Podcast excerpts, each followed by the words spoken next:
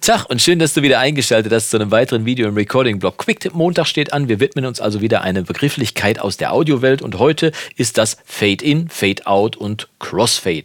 Es gibt verschiedene Werkzeuge, die uns moderne DAWs mitgeliefert haben, die man früher nur schwerlich organisieren konnte. Ein Fade oder eine Überblendung zwischen zwei Dateien war früher ganz, ganz schwierig. Man hat ein Band, das hat man geschnitten, an der einen Stelle mit einer Klinge musste das dann übereinander bringen und dann konnte man irgendwie zwei Dateien übereinander bringen. In einer modernen DAW ist es ganz einfach. Man setzt einfach zwei Schnittpunkte, verschiebt die Dateien gegeneinander und zack hat man sie schon miteinander verbunden auf einer Spur und sie laufen durch. Ich gucke hier mal rüber, weil ich das hier nämlich auch so gemacht habe.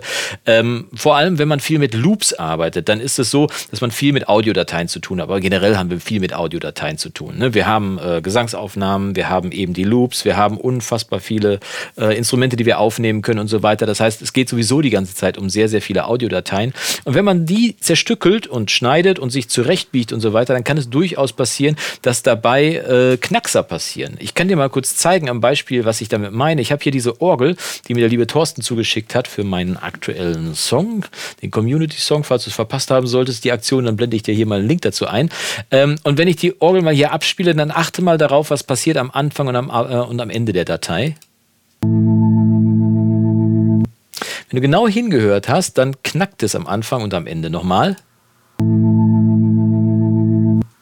Das liegt daran, wenn ich hier mal reinzoome, dass wir sehen, dass der Schnitt in der Datei mitten in der Wellenform hier stattgefunden hat. Ich zoome noch ein bisschen rein. Du kannst es hier genau sehen. Der Schnitt ist mitten in der Wellenform. Die Wellenform ist also nicht an der Nulllinie und dementsprechend knackt es da.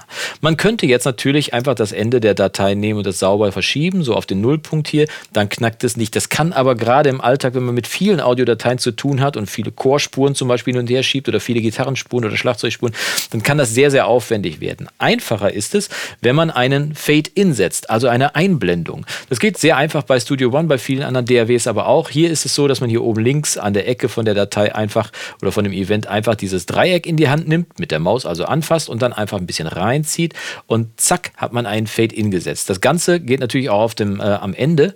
Da kann man einen Fade-Out machen und das wäre auch schon mein Tipp an dieser Stelle. Gewöhne es dir an, bei jeder Audiodatei, die du schneidest, einen Fade-In und einen Fade-Out zu setzen. Das muss so ein Automatismus werden wie Atmen. Dann hast du nämlich nie Probleme. Denn wenn wir jetzt mal hier reinhören,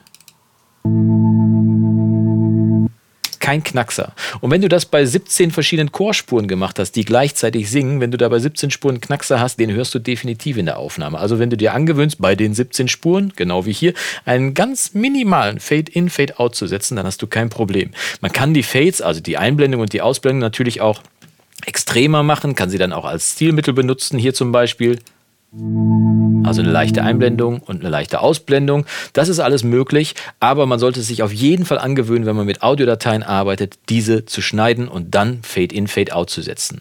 Der Crossfade ist nochmal eine äh, Königsdisziplin in dem Fall. Wenn man nämlich wie hier zum Beispiel zwei Dateien zusammengeschoben hat, einmal die rechte und einmal die linke, und die beiden sind jetzt, ähm, was weiß ich, aus verschiedenen Teilen des Songs zum Beispiel, oder kommen, äh, es sind verschiedene Loops, die man zusammenbringen möchte, und die schiebt man übereinander, dann kann das gleiche gleiche passieren wie gerade auch. Ich zoome mal kurz hier rein und man sieht direkt hier an der Schnittstelle, das ist diese hier, dass hier die beiden Dateien auch von der Wellenform her nicht direkt zusammenpassen. Hier läuft die Wellenform nach unten und bei der neuen Datei läuft sie nach oben. Das führt automatisch dazu, dazu dass wir, ups, jetzt bin ich falsch gezoomt, ähm, Entschuldigung, ich komme mal mit den Zoom-Tasten hier durcheinander.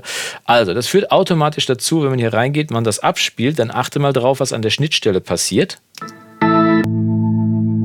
Es knackt. Ich mache es nochmal.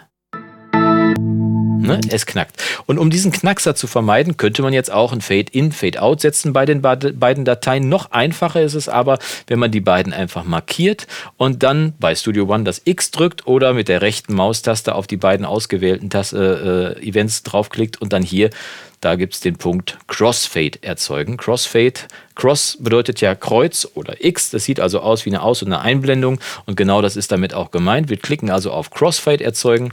Zack und schon ist genau hier an dieser Stelle dieser Crossfade gesetzt. Und jetzt knackt gar nichts mehr und es klingt, klingt blitzsauber. Ne? Hier noch ein Fade-out gesetzt. Zack und schon läuft das Ganze sauber durch.